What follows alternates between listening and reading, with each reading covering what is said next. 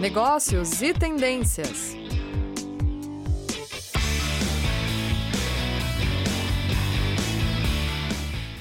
Olá! Todos e todas sejam muito bem-vindos a mais um programa Negócios e Tendências. Programa esse que é realizado pelos professores da pós-graduação, dos cursos de pós-graduação aqui da Uninter.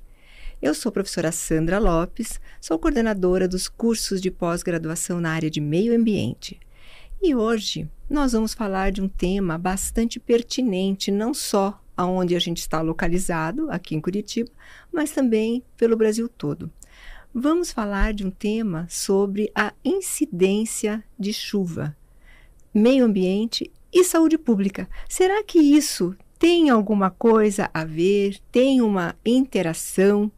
Ah, mas para saber disso, nós vamos ter uma convidada para lá de especial, a professora Bianca. Bem-vinda, professora Bianca. Olá, obrigada. Obrigada a presença de todos. Então, a professora Bianca é enfermeira, é tutora dos cursos de pós também na área de saúde, então ela está super preparada para falar sobre essa interação entre meio ambiente e a incidência de chuva. Vejam só, alguns dados preliminares para a gente começar a entender o porquê esse tema é tão pertinente.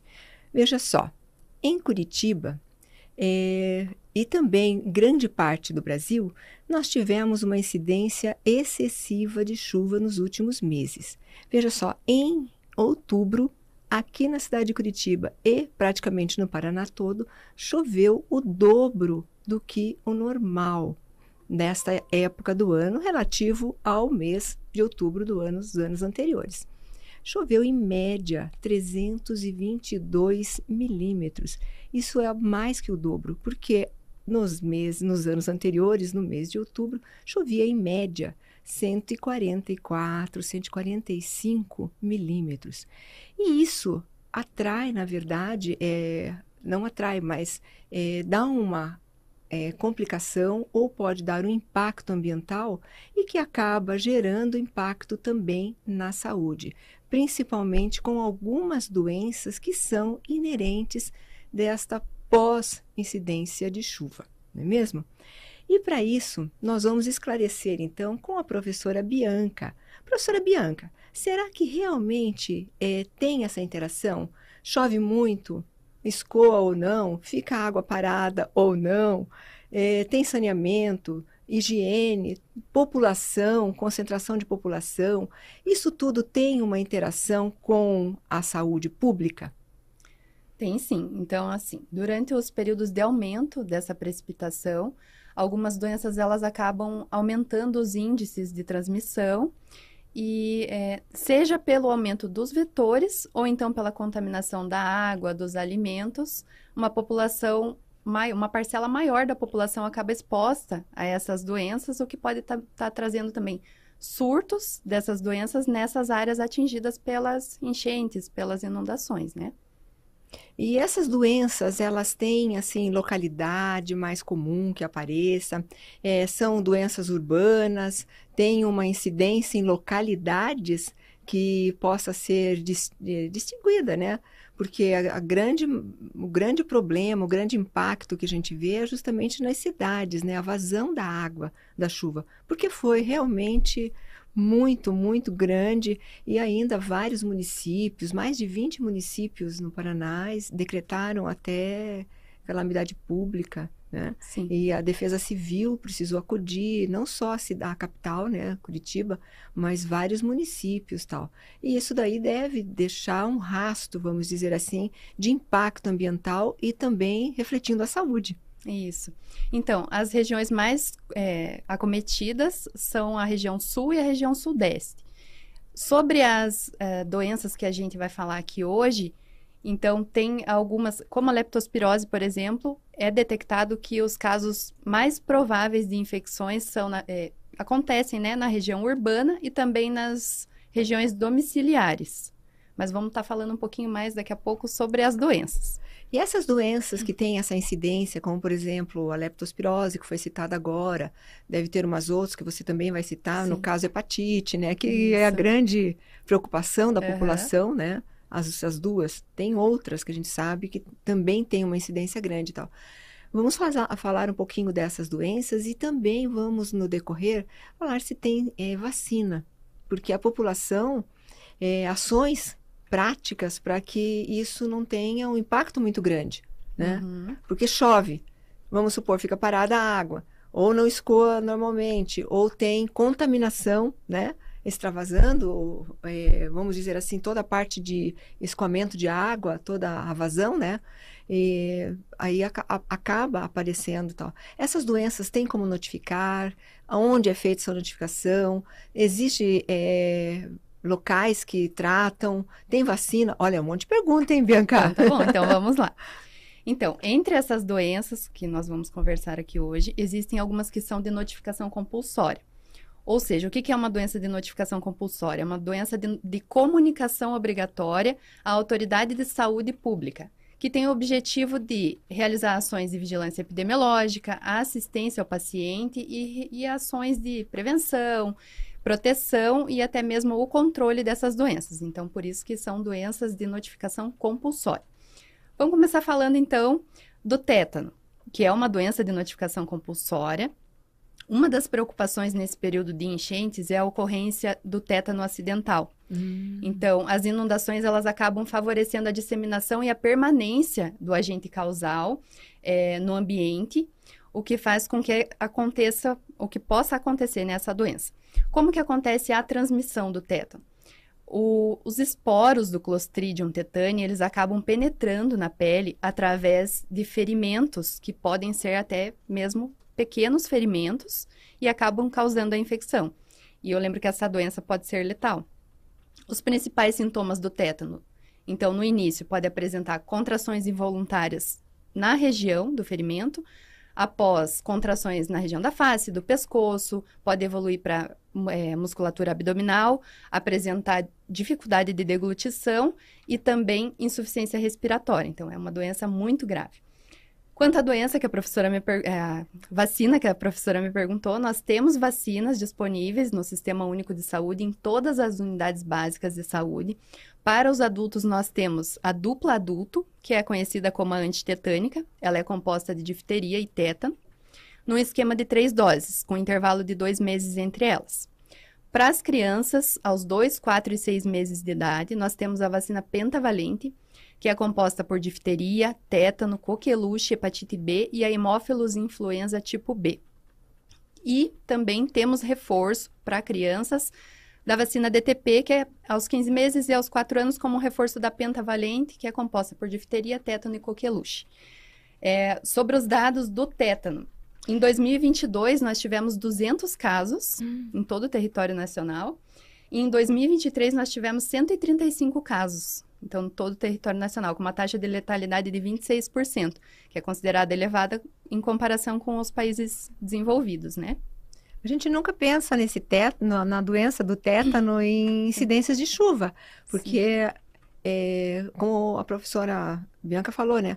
É, não precisa ser uma lesão grande, pode ser uma lesão pequena. E na ânsia de é, buscar ou socorrer ou os, bem os bens materiais ou mesmo pessoas, animais, tal, acaba que como a gente não enxerga a água já, já é uma enxurrada, né? Não uhum. tem transparência nessa água, nada.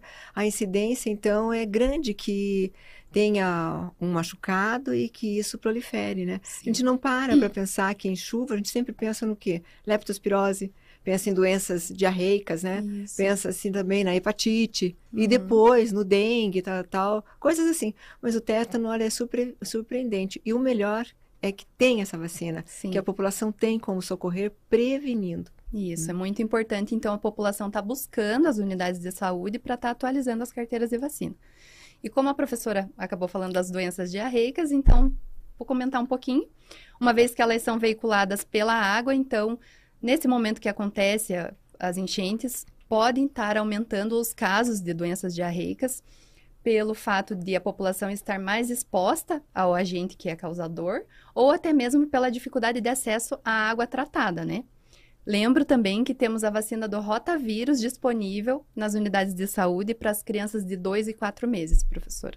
Nossa, e o rotavírus também é outra doença que ela não, a gente, não sei se não tinha o diagnóstico, a gente quase não ouvia falar, mas ultimamente ela tem bastante incidência, né? Principalmente após essa, esses picos, ou calor intenso, ou chuva muito intensa, né? Vejam só como a, a, o indivíduo está dentro, faz parte do meio ambiente, né? E como ele, propor, infelizmente, se ele é impactado, ele responde, né? Responde Isso. muitas vezes negativamente. Porque tem é. um impacto positivo e negativo. No caso, esse é muito negativo, né? Pois é. E essas chuvas e tudo mais. E aproveitando, então, vamos estar falando das hepatites, hepatites virais. As hepatites virais também são doenças de notificação compulsória. Então, é, dentro do contexto de enchentes, os tipos importantes da gente estar tá conversando aqui hoje são o tipo A e o tipo E. É, as hepatites, elas possuem um tropismo, ou seja, uma preferência por células hepáticas, né, pelos hepatócitos, e a transmissão ocorre através é, de, da via fecal oral, com problemas relacionados também a saneamento básico, a higiene pessoal, a relação sexual desprotegida, principalmente boca-ânus, e ao contato com água e alimentos contaminados. É, os sintomas mais comuns da diarreia da, das hepatites. É, diarreia, náuseas, vômitos, também pode apresentar dores abdominais e, por fim, a icterícia, né? Posteriormente, icterícia. O ser humano acaba sendo o reservatório mais importante do ponto de vista epidemiológico. Só que no caso da hepatite E, tem alguns estudos que demonstram que suínos, roedores e algumas aves podem também ser reservatório. Então, alguns genótipos da hepatite E acabam sendo classificados como uma zoonose. E para a hepatite A, nós temos vacina também. Então, tem vacina disponível para hepatite A para crianças a partir de 15 meses até 4 anos de idade na rede pública de saúde. Para hepatite E não se tem vacina no Brasil. E todos os indivíduos são suscetíveis independente do perfil sorológico. Então, a infecção não garante imunidade contra a hepatite E.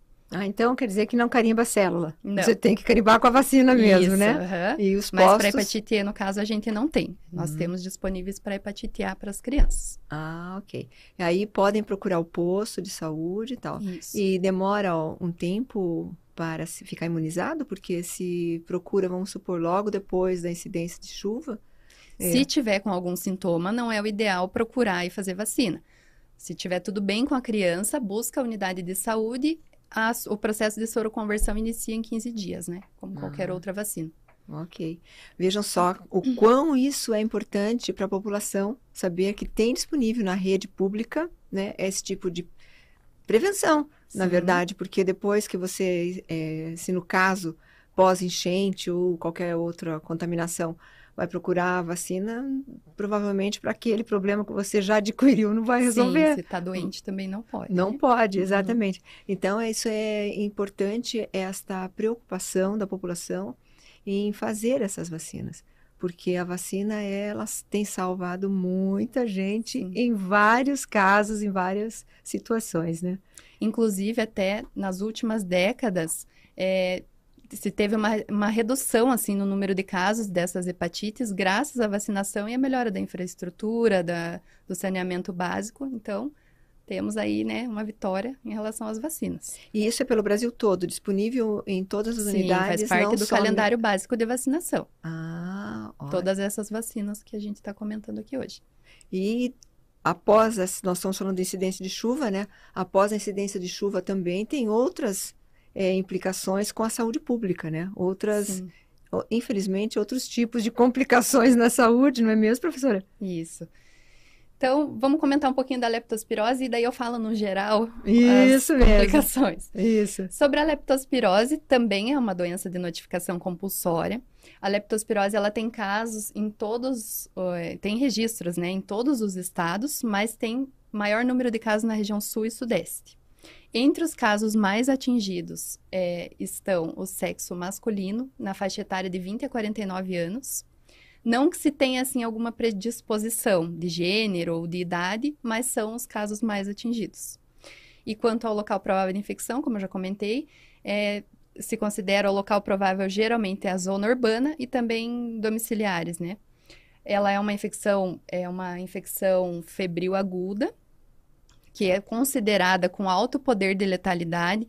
Então, cerca de 9 a 40% dos casos evoluem para formas mais graves. Em Curitiba, nos últimos anos, 9% dos casos evoluíram a óbito. Então, é, é uma doença que a gente tem que ficar bem de olho também, sabe? O agente etiológico é a bactéria Leptospira. O meio de transmissão. Todo mundo fala, mas será que todo mundo sabe, né? Qual é o, o meio?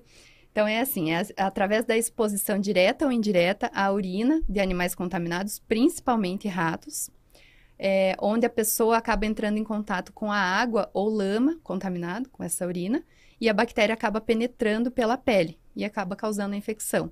O período de incubação pode levar de 1 até 30 dias, mas geralmente acontece de 7 a 14 dias. É, sobre os primeiros sinais e sintomas assim da doença, tem que ficar também de olho porque ela pode ser confundida com uma gripe, por apresentar febre, cefaleia, mialgia. Então, os sintomas da, fa da fase precoce geralmente são febre, cefaleia, mialgia, dor principalmente em panturrilhas, falta de apetite, náuseas e vômitos. Mas pode estar tá apresentando a fase, é, o que a gente fala de, chama de fase tardia, onde 15% dos casos podem evoluir para as formas mais graves, apresentando a síndrome de Well, onde aparece, apresenta icterícia, insuficiência renal, problemas de hemorragia também. Então, pode estar apresentando um, um comprometimento pulmonar, é, manifestações hemorrágicas, é, de pele, mucosas, órgãos, sistema nervoso central.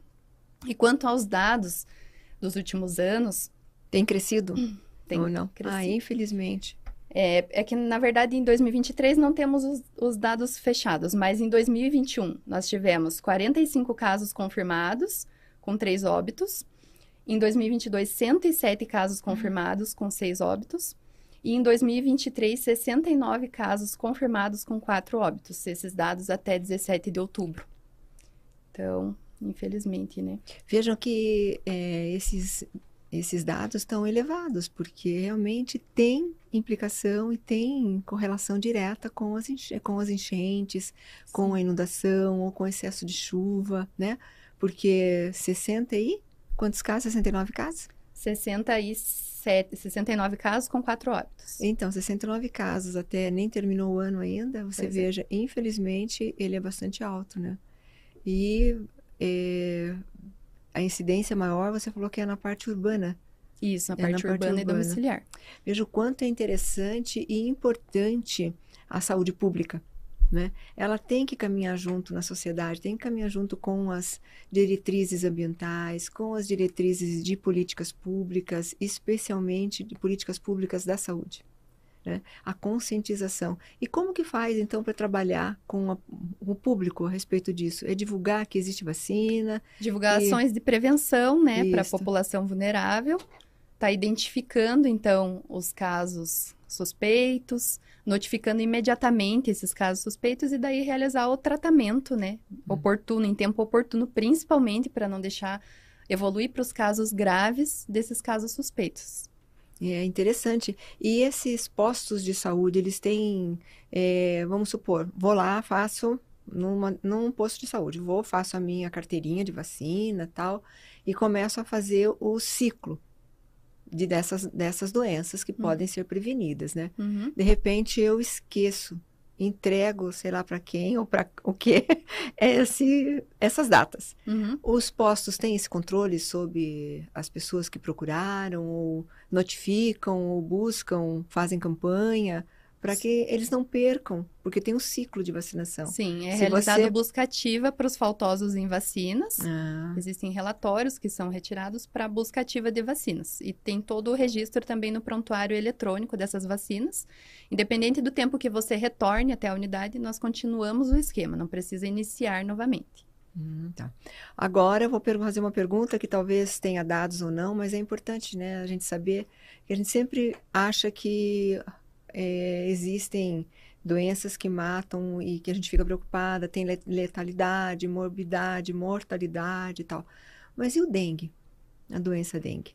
Então, vamos conversar um pouquinho sobre a dengue. Ela também é uma, uma doença de notificação compulsória. A dengue é muito conhecida no território nacional.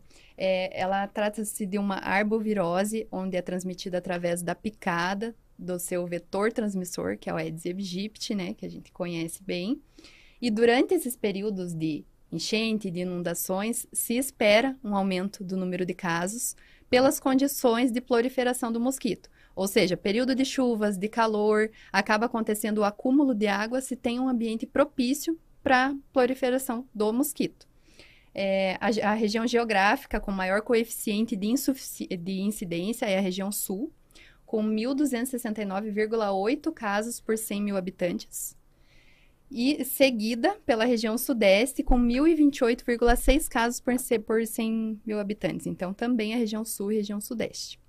Olha que são números significativos, hein? Uhum. Impactantes até, né? Sim. Essas regiões, porque realmente nós tivemos uma incidência de chuva altíssima.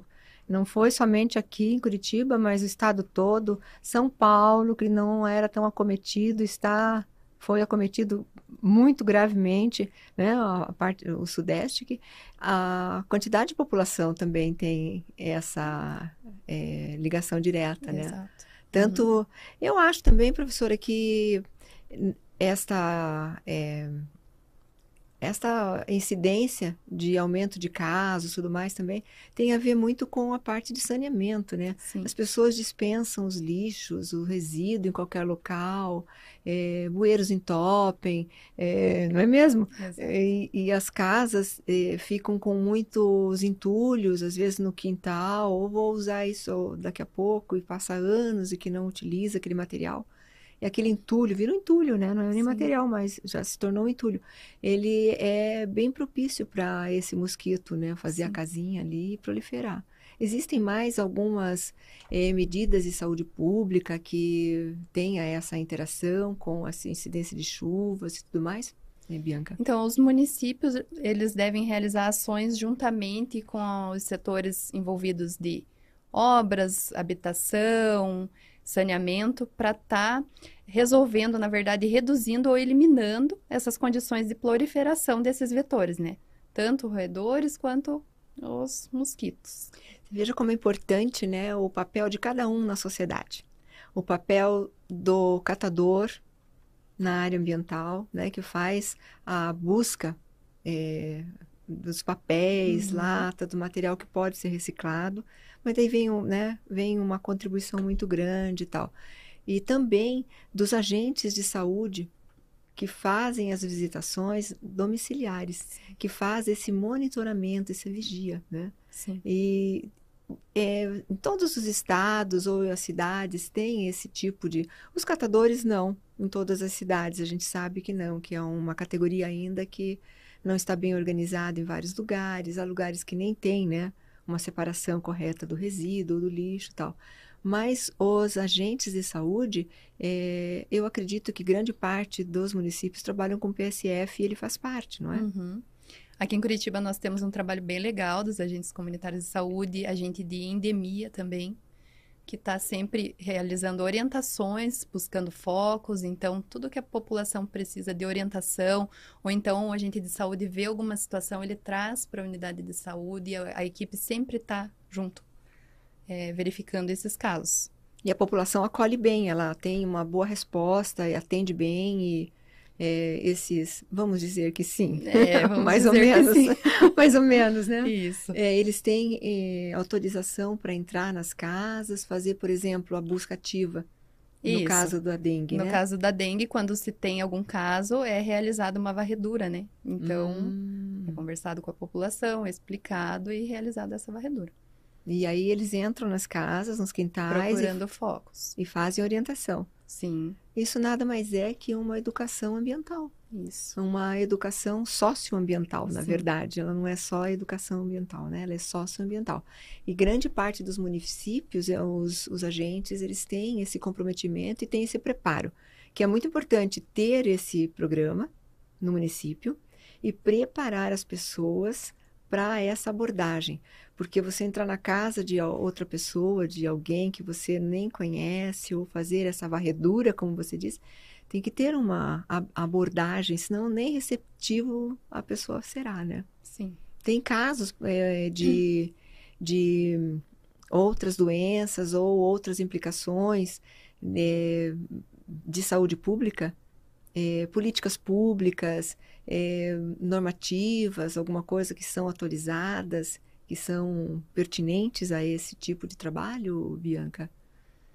Então, é, os agentes comunitários de saúde, eles não realizam só é, esse tipo de, de atividade, né? Eles estão em contato sempre com a população. Com gestante, com criança, eles têm que estar tá realizando um monitoramento mensal. Então, de todas as crianças, das gestantes, de idosos, diabéticos, hipertensos. Então, eles têm um contato muito bom com a população e geralmente eles residem no local. Então, eles acabam conhecendo essa população, o que garante também um melhor acesso a, essa, a essas pessoas, né?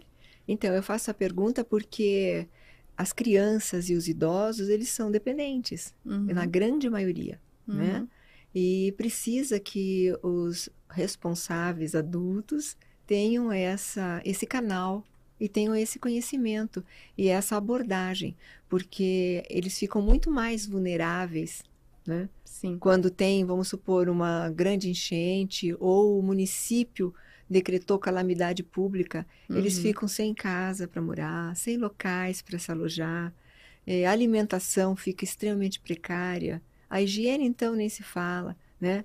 Por isso que isso é um problema socioambiental. Sim não é somente da saúde ou social, ele é uhum. socioambiental. Então, essa fala é, sua que você traz com esses índices tal, muitos são bem alarmantes, né, preocupantes, mas que precisa ser trabalhado em, em conjunto, né.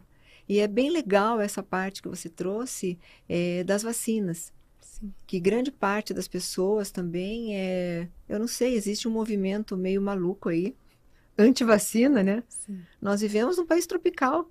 Um país tropical tem doenças que em outros países que têm essa mesma corrente pode até responder mais, não positivo, mas menos negativamente, né? Sim. Mas como nós vivemos num país tropical, que a incidência de chuva é grande, alagamentos, é, queimadas excessivas, aí entra outras partes é, de respira respiratória tal, né? Então, é importante o, o trabalho que eles fazem, esse trabalho em conjunto. Né? Sim, é muito importante. Então, as crianças e os idosos são duas, duas dois pontos extremos, né? Sim. A criança e depois o adulto, que precisa ser monitorado, né? É, exato. E a saúde pública, ela tem uma atuação bastante grande. Você que é enfermeira, que trabalha, né? em área pública. Sim. Assim, e vocês têm uma atuação bastante grande, né? Sim. É, é, é feito por quadrante do município? É feito... São divididas em microáreas é, e cada unidade de saúde é responsável por uma região. Então, a população daquela região ali é responsabilidade de cada unidade de saúde. Então, assim, a gente consegue ter um controle melhor, né, de todos os agravos e tudo mais. É, com esse essa... tipo de divisão. Isso é e, uma, um, na verdade, até um atendimento melhor, porque se cada pessoa, ah, eu gosto mais dessa unidade, eu vou ali. Se todo mundo gosta só dessa unidade, acaba que não consegue atender bem né, a população. E nem suprir, né? Porque Isso, também vocês têm os, os uhum. suprimentos, né? uhum. né? Por exemplo, lote das vacinas, Isso. quantidade, porque é, vocês trabalham com o número de, popula de população, né? Sim. De habitantes naquela Sim. região. É dividido tal. por número de habitantes. É. E aí também vocês fazem uma provisão, né? Sim. E quando então... tem essas, essas vacinas para esse tipo de doença que você citou, é feito campanhas?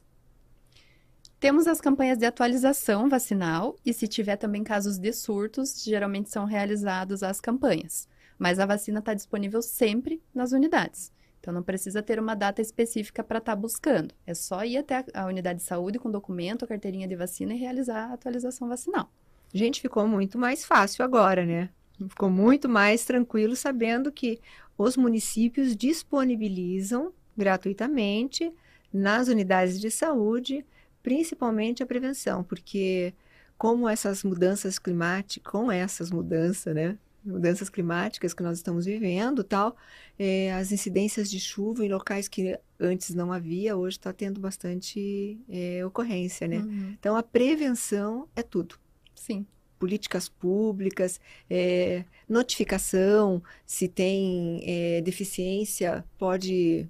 Acho que pode recorrer, né, à, à prefeitura ou à unidade de saúde Sim. e notificar, né, que tem deficiência de vacinação, que precisa fazer uma campanha, que lá está tendo incidência de, vamos supor, de hepatite, porque às vezes o profissional nem fica sabendo, se não tiver essa comunicação entre a população, né, a sociedade Sim. e o, o Mas, assistente. Por enquanto está tudo certinho, está tudo disponível, não tem nada faltando, sabe?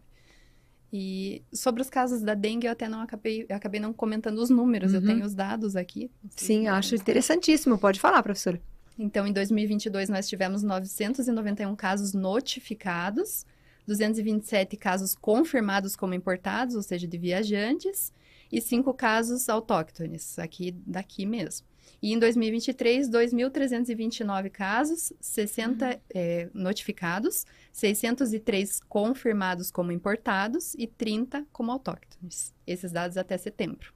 Nossa, uhum. em nove meses só deste isso. ano, tudo isso. Tudo isso. É, isso aí é preocupante mesmo. E não tem como a gente ter um controle de chuvas, né? Ela pois é. vem, é. acontece e a gente tem que se prevenir Sim. e tem que ter essas ações, né? Utilizando os meios que temos, né? Prevenir o que podemos. Exatamente.